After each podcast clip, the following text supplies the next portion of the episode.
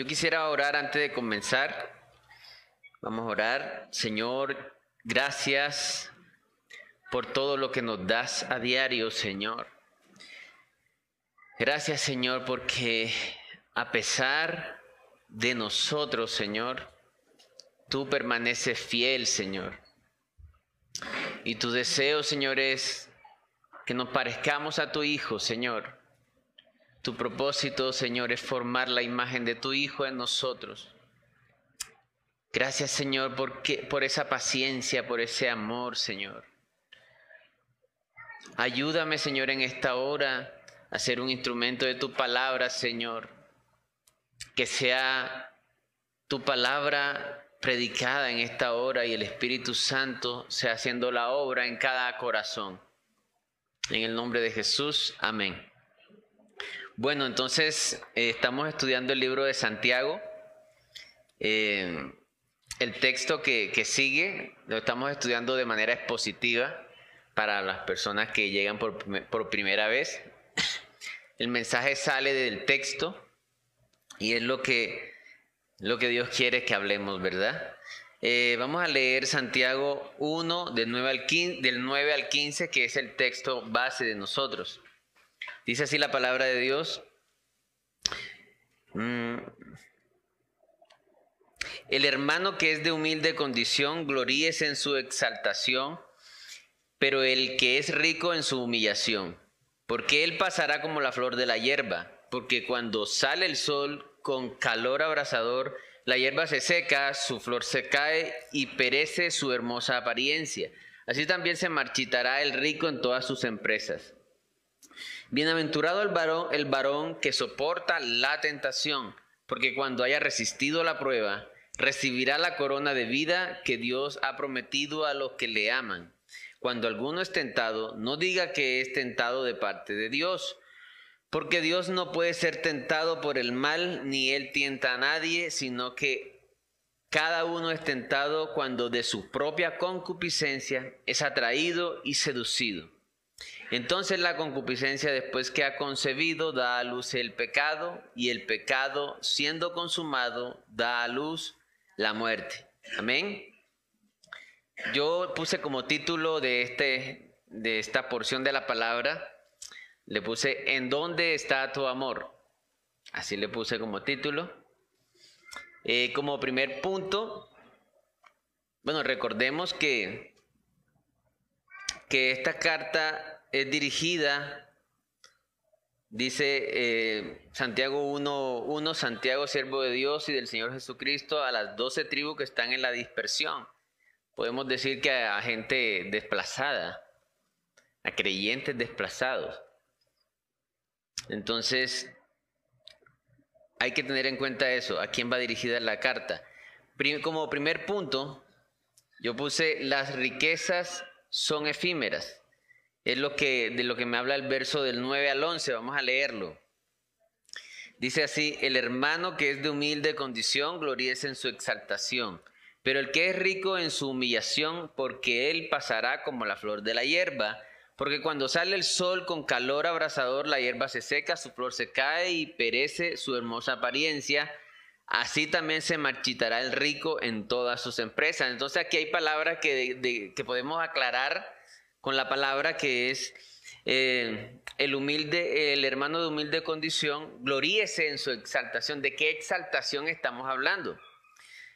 Eh, yo quisiera que miremos para ver un poquito más de qué exaltación está hablando. Miremos primera de Pedro. Voy a poner varios textos acá. Primera de Pedro 2, del 9 al 10.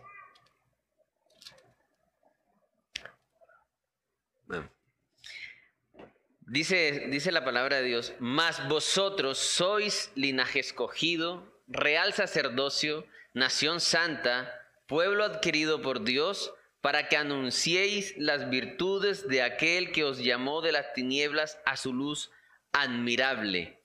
Vosotros que en otro tiempo no erais pueblo, pero que ahora sois pueblo de Dios, que en otro tiempo no habéis alcanzado misericordia, pero ahora habéis alcanzado misericordia. Amén. Miren lo que está diciendo el Señor acerca de, nosotros, de los que hemos creído. Mas vosotros sois linaje escogido, real sacerdocio, nación santa, pueblo adquirido por Dios. Este texto muchas veces se, digamos, se ha torcido tratando de hacer entender a la gente de que yo soy un rey, entonces yo tengo que ser rico, ¿verdad? Pero si vemos a quién es dirigida la, la carta de Pedro, la primera carta de Pedro, es a desplazados también, gente que estaba desplazada por la persecución. O sea, muy probablemente eran gente de pocos recursos, ¿sí? Y ahí mismo en, la, primera de Pedro, eh, el apóstol dice de que en medio de esas pruebas y tribulaciones y sufrimiento Dios se va a glorificar, ¿verdad? Entonces no está hablando de cosas materiales. Ese real sacerdocio es la posición que Dios nos da en haber, después de, que hemos creído en el Señor, en el Evangelio.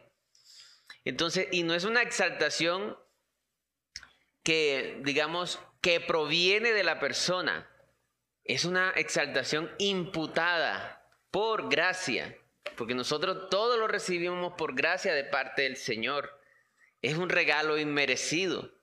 Entonces dice la palabra, el hermano de humilde condición gloríese en su exaltación. Exaltación que no, él mismo no se exalta, ¿sí? Sino que le es otorgada por haber creído el Evangelio. Ya el Señor le dice, Tú eres hijo del rey. Tú eres linaje escogido. Tienes, dice, tienes la autoridad, como dice la palabra de Dios, eh, como dice el Señor Jesús en Mateo. Tienes la autoridad, tienes la potestad, tienes eh, la misión de anunciar el Evangelio. ¿verdad? Dice, nación santa, pueblo adquirido por, Dios, para que anunciéis las virtudes de aquel que os llamó de las tinieblas a su luz admirable. Entonces, ya hay una, un aspecto muy importante a los hermanos que son de humilde condición en qué gloriarse, en qué decir, Dios me exalta de esa forma inmerecidamente a llamarme linaje escogido, ¿verdad? A ponerme en una posición que yo no merezco. Dice Efe, vámonos a Efesios, Efesios 3 del 14 al 19.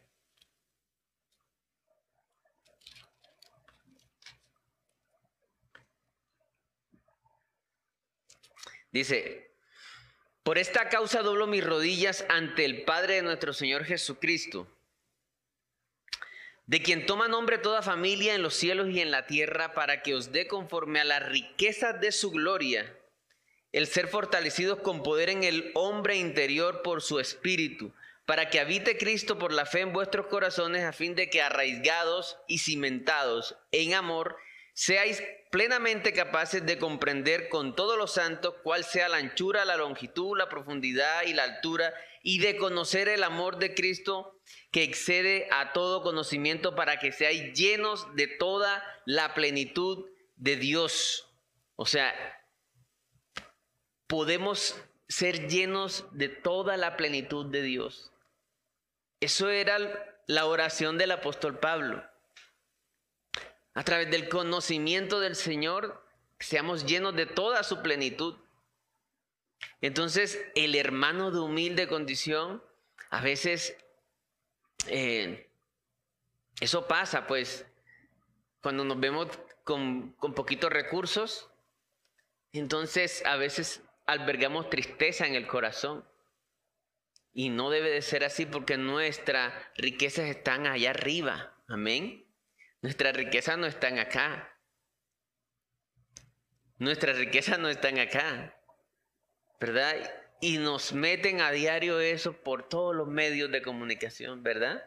A perseguir las cosas de este mundo, a, amar las cosas de este mundo y a utilizar la gente. ¿Sí se han dado cuenta?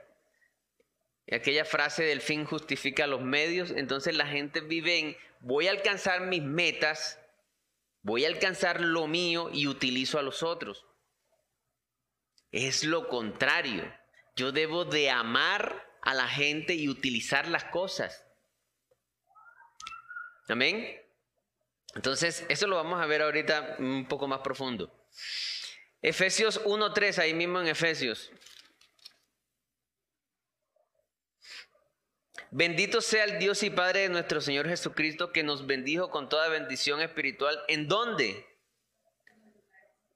Con, en los lugares celestiales en Cristo. Amén. En los lugares, las bendiciones de nosotros están en los lugares. Nos ha bendecido con todo lo que hay en Cristo en los lugares celestiales. Dice ahí mismo Efesios 2 del 5 al 6. Dice, aún estando nosotros muertos en pecados, ¿qué dice? Nos dio vida juntamente con Cristo y juntamente con Él nos resucitó y asimismo nos hizo qué? En los lugares celestiales con Cristo Jesús. Eso debería de nosotros siempre causar gozo. Amén. Eso debería de nosotros, cada vez que, o sea, nos levantemos, soltar la carcajada de alegría. Fui comprado, fui puesto en un lugar celestial que yo no merezco. Y el hermano de humilde condición, exáltese, gloríese en su exaltación. Amén. Ahora vamos a mirar en cuanto a la otra parte de ese, de ese versículo y el que dice, eh, y el hermano que es rico en su humillación. Vamos a mirar. Vamos a mirar Primera de Timoteo. Eh, primera de Timoteo 6 del 17 al 18. Dice, a los ricos de este siglo manda que no sean altivos ni pongan la esperanza en las riquezas, las cuales son, ¿qué dice? Inciertas, ¿verdad? Incierto, o sea, no se sabe las riquezas son inciertas, sino en el Dios vivo que nos da todas las cosas en abundancia para que las disfrutemos. Que hagan bien, que sean ricos en buenas obras, dadivosos, generosos, atesorando para sí buen fundamento para lo porvenir, que echen mano de la vida eterna. Amén. Entonces, aquí yo saqué una frase de esto que acabamos de leer. Dice, los que tienen riquezas deben tener el corazón humillado por el hecho que en cualquier momento se pueden ir. Eso nos pasó ahorita en la pandemia, tanto que hablamos de la pandemia, ¿verdad? Quebraron muchas empresas. Y es que se puede ir. Con una variación que el Señor haga en el clima, arruina a millones. Se va así. Entonces, el apóstol Pablo está diciendo que los ricos mediten en eso, que son efímeras las riquezas. Una persona adinerada debe estar humillada en el hecho de que en cualquier momento se me puede ir todo. Amén. Entonces, eh, las riquezas son efímeras, hermanos. Yo sé que eso nosotros lo leemos y quizás lo hemos leído mucho, ¿verdad? Sí, son efímeras, no hay que ser materialistas, pero somos bombardeados a diario con eso con, vivir una vida egocéntrica para alcanzar mis metas. Inclusive usan la Biblia para eso. Entonces enfocan a la persona en una vida de esta, de, esta tierra. Y el Señor dice, el Señor dijo, eh, la vida del hombre no consiste en la abundancia de los bienes que posee. En eso no consiste la vida del hombre. Tenemos que estar siempre arraigados en esa palabra. Siempre. Porque somos bombardeados a diario. Usted prende un comercial y usted es bombardeado de eso. Siempre. Y a veces no nos damos cuenta, ¿verdad? Tengamos eso presente y empecemos nosotros a amar a la gente y a utilizar las cosas. Nosotros deberíamos, eh, la iglesia debe ser un ejemplo de amor.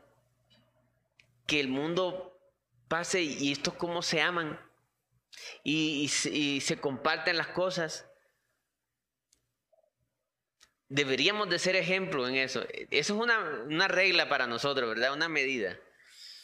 Como segundo punto, hermanos, dice, los verdaderos creyentes soportan la prueba. Vamos a leer el verso 12, que ese es quizá el punto más, más interesante de todo, de todo el sermón. Verso 12 de Santiago 1 dice así, Bienaventurado el varón que soporta la tentación, porque cuando haya resistido la prueba recibirá la corona de vida que Dios ha prometido a los que le aman.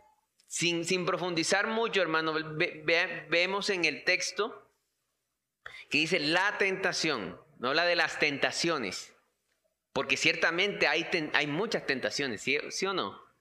Muchas tentaciones. Pero aquí está hablando de la tentación. Porque cuando ya ha resistido la prueba, ¿por qué no habla de nuevo tentación? ¿Sí, notan? En vez de decir de nuevo, porque cuando haya resistido la tentación. Porque en el original, esa palabra tentación en el griego es, es peirasmos, sale unas 21 veces en la Biblia y tiene diferentes, eh, se usa para diferentes mensajes de acuerdo al contexto. Entonces, bienaventurado el varón que, soporta la tentación, porque cuando haya resistido la prueba, está siendo sinónimos, recibirá la corona de vida que Dios ha prometido a los que le aman. ¿Quiénes son los que aman al Señor? Podemos decir fácilmente los creyentes, ¿verdad?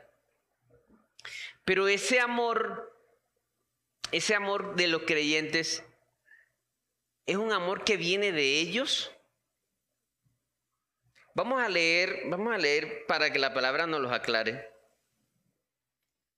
Primera de Juan 4:10.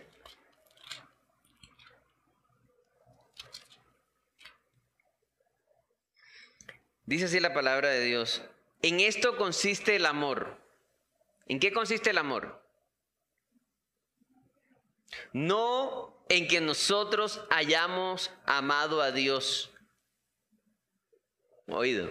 Sino que Él nos amó a nosotros y envió a su Hijo en propiciación por nuestros pecados.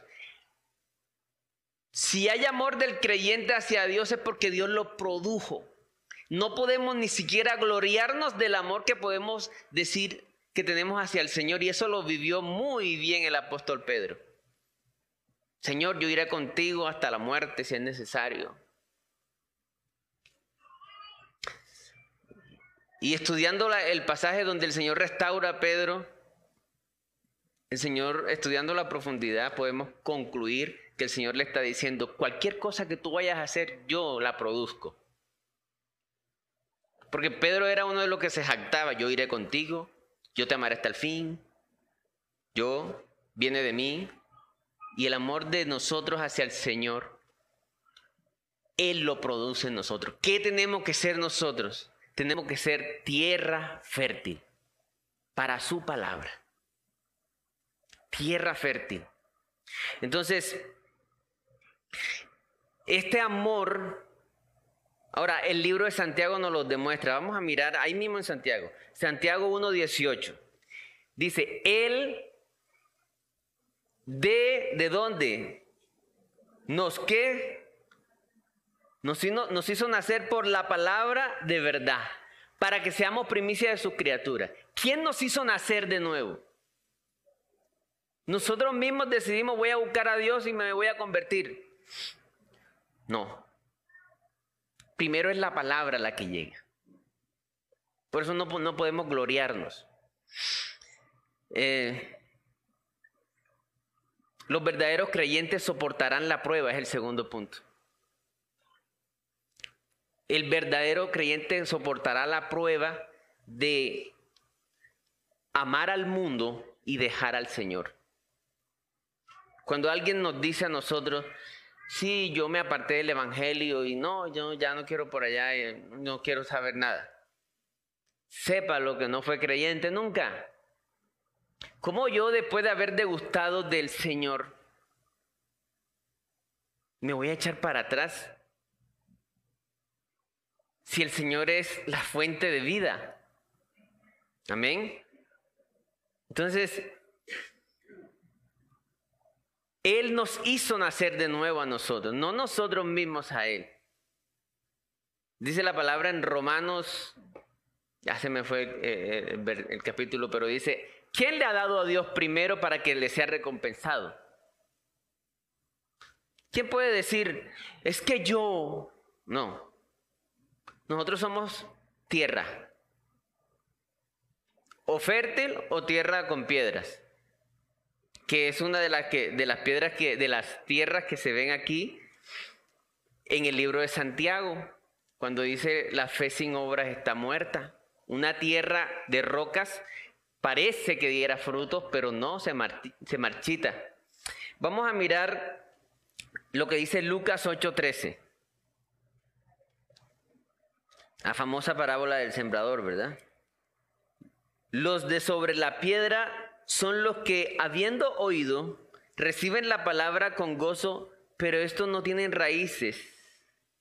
Creen por algún tiempo y en el tiempo de la que se apartan. Esa, esa palabra prueba que en el griego se dice pereizasmo, es la misma que se está usando aquí en Lucas 8.3. Y es la misma que se usa en Santiago, el, primer, los primeros versículos de Santiago. Es la misma palabra que se está usando ahí. Entonces, eh, Santiago 1.2, hermanos míos, tened por sumo gozo cuando os halléis en diversas pruebas.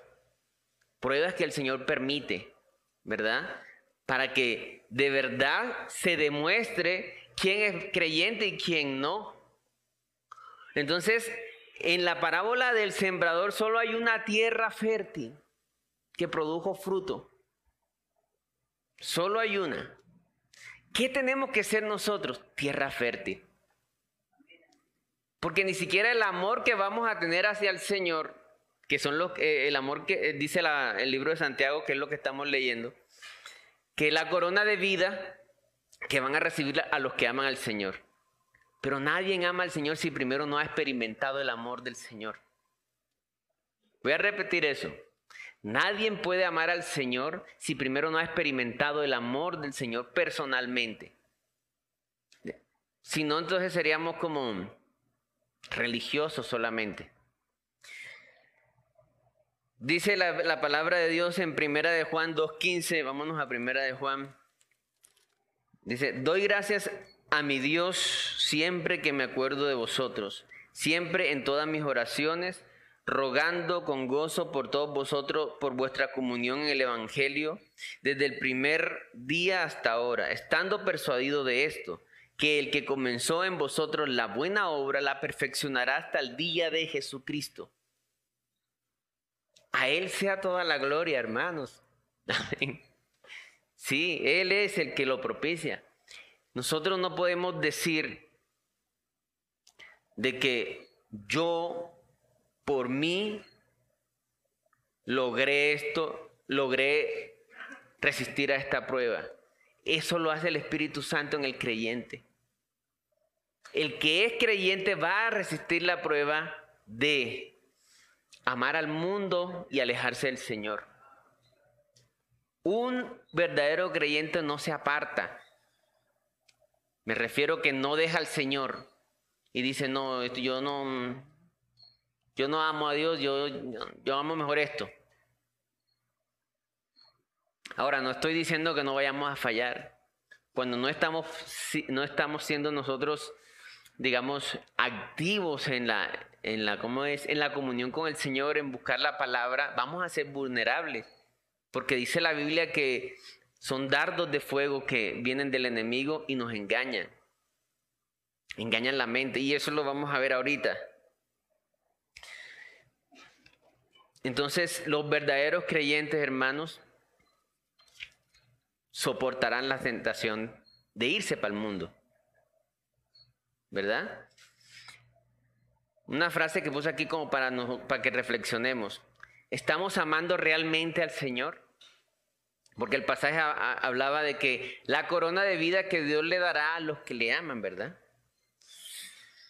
Eh, esta, esta pregunta simple, muchos pueden decir, sí, yo lo amo. Voy a, hacer, voy a seguir preguntando, dice, o estamos amando nuestra religiosidad, nuestro orgullo de hacernos llamar seguidores de Cristo. No es que yo soy cristiano. ¿Qué es lo que nos está causando alegría y gozo en el corazón? Miren, a esto hay que ponerle mucho cuidado, porque a veces nosotros o alguna persona cree que es creyente pero, o, o que está bien con el Señor, pero su gozo está en otra cosa. Entonces la iglesia es, tengo que ir. Mucha gente va a la iglesia para que no le caigan maldiciones, ¿sí sabía? O para que si no voy a la iglesia no me va bien el trabajo. Pero no hay una relación. Cuando hay un enamoramiento entre dos seres, yo no voy a donde esa, esa persona, en este caso el Señor, para que me dé algo o para aparentar algo. Yo voy porque me gozo estando con esa persona. Solo con estar con Él. Alegría. ¿En dónde está nuestro gozo? Tenemos que preguntarnos eso. ¿Para qué nos congregamos? ¿Para qué cumplir y mostrar o para cumplir y mostrar o para gozarnos en el Señor y con los hermanos? ¿Para qué nos congregamos? ¿Para cumplir y mostrarnos o para gozarnos en el Señor y con los hermanos? Esas son preguntas que yo me yo cuando estaba estudiando este pasaje yo, decía, pero ¿por qué a veces nos dejamos llevar por las ansiedades y las cosas de este mundo? ¿Verdad? Por, eh, las cosas que pasan en el trabajo y, cero gozo. Y afanados por aquí y afanados por allá. Acuérdense que parte de la semilla, de, las semillas que cayeron en las malas tierras, las ansiedades, las cosas de este mundo, las desviaron. ¿Verdad? Entonces, nosotros tenemos que revisarnos pensar lo que estábamos cantando ahorita. O sea, nosotros tenemos una salvación tan grande, estamos sentados en los lugares celestiales, una salvación que no podemos perder porque no la ganamos nosotros. ¿Cómo vamos, como un recién nacido, vamos a poner el ejemplo, un recién nacido. Entonces el niño a los cinco años ya yo no quiero ser un, ser nacido de mi mamá, me voy a devolver al vientre, eso ya no se puede echar para atrás. El que es creyente es porque no nace él mismo. No lo hace él. Lo leímos en Santiago 1.8, ¿verdad? Él nos hizo nacer de nuevo a nosotros. No nosotros desde nuestra fuerza y yo qué sé. No. ¿En dónde, está nuestro gozo, nuestra adoración, nuestra pasión, nuestra admiración, nuestro asombro, nuestra alegría? ¿En dónde está? ¿En el trabajo? ¿En la casa? ¿En un, en un equipo de fútbol? Sí, puede ser. En los fines de semana donde descanso y la paso súper chévere. En los paseos, en los viajes. En el sueldo. Entonces, sin sueldo, entonces es triste. Con sueldo, entonces ya ahí sí soy, o sea, te estás dependiendo de, de lo que pase afuera. ¿Dónde está nuestro gozo? No podemos perder de vista eso, amén. Como tercer punto, le puse a este punto el camino del pecado. El camino del pecado. Vamos a buscar. Ah, bueno. Ese es el del verso 12 al 15. Vamos a leerlo. No. Del 13 al 15, perdón. Dice, cuando alguno es tentado, no diga que es tentado de parte de Dios, porque Dios no puede ser tentado por el mal, ni él tienta a nadie, sino que cada uno es tentado cuando de su propia concupiscencia es atraído y seducido. Entonces la concupiscencia después que ha concebido da a luz el pecado y el pecado siendo consumado da a luz la muerte. Entonces aquí vemos como, por eso yo le puse el camino del pecado y arranca desde las concupiscencias que, que, que están en la naturaleza caída. ¿Qué es una concupiscencia? Concupiscencia es un mal, un deseo exacerbado por algo que no es bueno un deseo intenso por algo que no es bueno. No necesariamente de la parte sexual, en todas las demás áreas, en el dinero, por ejemplo. Vamos a Romanos, eh, porque habla de muerte. Es interesante cuando dice, y habiendo consumado da a luz la muerte. Acordémonos que la palabra muerte es usada para decir separación. separación. La muerte física es separación del cuerpo y el alma. Vamos a leer Romanos 7 del 9 al 13. Romanos 7 del 9 al 13. Dice, miren lo que dice, muy interesante. Y yo sin ley, y yo sin la ley vivía en un tiempo, pero venido el mandamiento, el pecado revivió y yo morí, pero ¿cómo así que murió? Y, pero ahí él, escribió cartas y ¿cómo así que se murió y después revivió? No. Es para que aclaremos, cuando, cuando hablamos de la palabra muerte, se habla de diferentes contextos, ¿verdad? Y hallé que en el mismo mandamiento, que era para vida, a mí me resultó para muerte porque el pecado tomando ocasión por el mandamiento me engañó y por él me mató. De manera que la ley a la verdad es santa y el mandamiento santo, justo y bueno. Luego lo que es bueno vino a ser muerte para mí en ninguna manera, sino que el pecado, para mostrarse pecado, produjo en mí la muerte por medio de lo que es bueno a fin de que por el mandamiento el pecado llegase a ser sobremanera pecaminoso. Voy a decirlo con un ejemplo pequeño. A veces un niño tiene una tentación, yo qué sé, de coger, de, coger un cuchillo. Y viene el papá y le dice, en esa gaveta hay un cuchillo. No coja ese cuchillo, eso es prohibido. Puede entrar la concupiscencia en el niño y decir, uy, yo quiero, yo quiero ese cuchillo, yo quiero ese cuchillo, yo quiero ese Ya después que se lo dijeron, el, el deseo por hacer algo indebido crece. Esa es, esa es la concupiscencia. Esa es la que, por la cual somos tentados. Sí, entonces, a ver, Santiago 1 del 16 al 18, leamos que es lo que estamos estudiando, ¿verdad? 16 al 18, leámoslo, dice, amados hermanos míos, no erréis. Toda buena dádiva y todo don perfecto desciende de lo alto, el Padre de las luces, en el cual no hay, no hay mudanza ni sombra de variación. Dejémoslo hasta ahí. Miren que anteriormente estábamos leyendo que que cada uno es tentado por su propia concupiscencia. Y también el apóstol Pablo nos enseña de que cuando eh, hay conocimiento, el viene del pecado, viene la tentación y engaña. Y miren lo que dice Santiago, amados hermanos míos, no erréis. ¿Cuál es la mentira del pecado? Te está diciendo, tengo algo bueno para ti. Esa es la mentira del pecado. Tengo algo bueno, algo muy bonito para ti. Te lo vas a perder. Que fue la, lo, primero que, la primera mentira que vino y, hacia Adán y Eva. Eh, sabe Dios que cuando comas de esto, no es, o sea, no vas a morir, sino que Dios te está quitando algo bueno, Eva. Y eran mentiras. ¿Verdad? Entonces, dice el el apóstol Santiago, Amados hermanos míos, no es rey, toda buena dádiva. O sea, todo lo que es gozoso, que llena, que es bueno, que da alegría. Toda buena dádiva y todo don perfecto desciende de lo alto del Padre de las luces, en el cual no hay mudanza ni sombra de variación. Una mentira grande que han dicho por mucho tiempo, que las cosas de Dios son aburridas, ¿verdad? Y aquí este, esto, esto que te ofrezco sí es chévere. Entonces, no rey.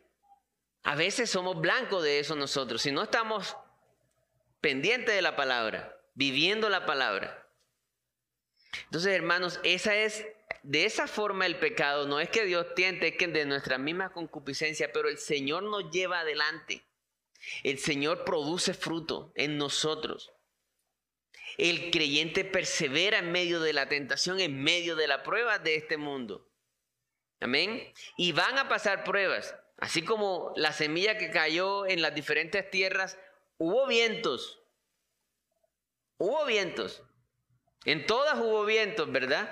Pero la que cayó en tierra fértil fue la que dio fruto. Así que tenemos que gozarnos, como dice el apóstol Santiago, cuando estamos en diversas pruebas. Porque ahí se va a demostrar si estamos en el Señor o no. Primera de Corintios 10, 13, ya estamos acabando. No os ha sobrevenido ninguna tentación que no sea humana, pero fiel es Dios que no os dejará ser tentado más de lo que podéis resistir, sino que dará también juntamente con la tentación la salida para que podáis soportar. Es, la misma palabra de resistir en, en el original, pues. Entonces, hermanos, las pruebas van a venir. Las tentaciones van a venir, ¿verdad? Pero el apóstol Santiago nos dice, no es rey. Eso son mentiras. Las cosas buenas son las que vienen del Señor, no las que el mundo te ofrece. Amén. Vamos a leer por último, no, vamos a leer Romanos 6 del 11 al 14. Dice así la palabra de Dios, así también vosotros consideraos muertos al pecado, pero vivos para Dios en Cristo Jesús, Señor nuestro. No reine pues el pecado en vuestro cuerpo mortal, de modo que lo obedezcáis en sus concupiscencias, ni tampoco presentéis vuestros miembros al pecado como instrumentos de iniquidad, sino presentaos vosotros mismos a Dios como vivos de entre los muertos, y vuestros miembros a Dios como instrumentos de justicia, porque el pecado no se enseñoreará de vosotros, pues no estáis bajo la ley, sino bajo la gracia. Amén. El pecado no, no terminará gobernando o dirigiendo la vida de un creyente. No va, no va a dirigirle la vida. No se enseñoreará. Amén. Pero tenemos que para ser productivos, para ser eficaces, para ser instrumentos del Señor, eh, tenemos que cuidar nuestra salvación, tenemos que eh, ir con nuestra profesión de, ser creyentes, ser propositivos en eso, ser activos, buscar al, Señor, meternos en ayuno, meternos en la palabra. Eso debemos de hacerlo. Y, que, y ahora de conclusión, vamos a leer un texto genial que habla de cómo nosotros podemos llegar a madurar y no caer. Aunque el Señor nos lleva y Él es el que nos hace resistir. Pero cuando nosotros le ponemos virtud a esa fe implantada, entonces vamos a producir fruto, mucho más fruto. Vamos a leer segunda de Pedro,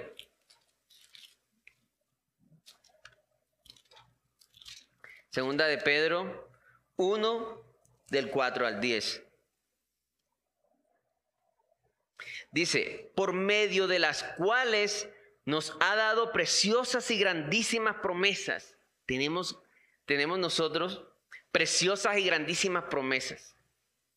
Para que por ellas llegaseis a ser participantes de la naturaleza divina, habiendo huido de la corrupción que hay en el mundo a causa de la concupiscencia. Vosotros también, mire lo que nos dice el apóstol Pedro, poniendo toda diligencia por esto mismo, añadid a vuestra fe, a lo que ya hay, que fue sembrado en nosotros cuando escuchamos la palabra de Dios, creímos, virtud. Virtud es esa predisposición por hacer. Cuando uno dice, esa estatua se hizo en virtud de X persona. Virtud. A la virtud, conocimiento. Un ejemplo, voy a leer la palabra minuciosamente, voy a orar. Ya, ya, esa es virtud. Después, conocimiento. Al conocimiento, dominio propio. Cuando yo entiendo que debo de resistir, que debo decirle no a los ofrecimientos del mundo, lo hago no porque sí, sino porque ya tengo un conocimiento de que eso no conviene y me quita el gozo, me hace inoperante. No, me, no, no, no voy a ser usado por el Señor, no voy a ser testimonio. ¿Verdad? Entonces, eh, al conocimiento dominio propio, al dominio propio paciencia, a la paciencia piedad, a la piedad de afecto fraternal y al afecto fraternal amor. Porque si estas cosas, y van, van en cadena, una depende de la otra. Porque si estas cosas están en vosotros y abundan, ¿qué dice? No os dejarán estar ociosos ni sin fruto en cuanto al conocimiento de nuestro Señor Jesucristo. Pero el que no tiene estas cosas tiene la vista muy corta, es ciego, habiendo olvidado la purificación de sus antiguos pecados. Por lo cual, hermanos, tanto más procurad hacer firme vuestra vocación y elección, porque haciendo estas cosas, ¿qué dice? No caeréis jamás. Amén. Ahí está el proceso. Vamos, leamos este, esta porción de la palabra. Estudiémosla. Virtud, conocimiento, ¿verdad? Y ahí van las demás cosas. Hasta que llega el amor. Entonces, nosotros tenemos que ser eh, buena tierra. Tenemos que demostrar que realmente creímos, aunque el Señor eso lo hace en nosotros. Nosotros tenemos que ponerle a eso virtud. Tenemos que hacerlo. Y mirámonos, ¿dónde está nuestro gozo? ¿Qué nos hace felices a nosotros? ¿Cumplir o estar con el Señor o congregarnos? Como cuando, cuando los niños, por ejemplo, van al, al, a, la, algo que les gusta, a un, a un centro comercial, a un parque de diversiones, y se visten... Eso no tiene que ver con nada, ¿cierto? Van con un gozo, una alegría. Y no piensan en más nada. No les importa más nada. O cuando van a, estar con su papá. No les importa si no abrazar al papá. Amén. Revisémonos dónde está nuestro gozo, hermano. Vamos a orar. Señor, gracias por esta tu palabra. Ayúdanos, Señor, a no errar, Señor, y entender que toda buena dádiva viene de ti, Señor. Que el mundo no tiene nada que ofrecernos, Señor. Que lo que ofrece el mundo no llena, Señor. Ayúdanos, Señor, a tener esta verdad presente frente a cualquier tentación, ofrecimiento que nos venga. Gracias, Señor, por este día. Ayúdanos a vivir esta palabra a cada uno de nosotros, a que no perdamos el gozo, Señor a que podamos amar a las personas y, utilizar las cosas y no a lo contrario. Te pedimos, Señor, que nos llenes de tu espíritu, Señor, y nos lleves a cada uno de nosotros con bien a nuestros hogares. En el nombre de Jesús. Amén.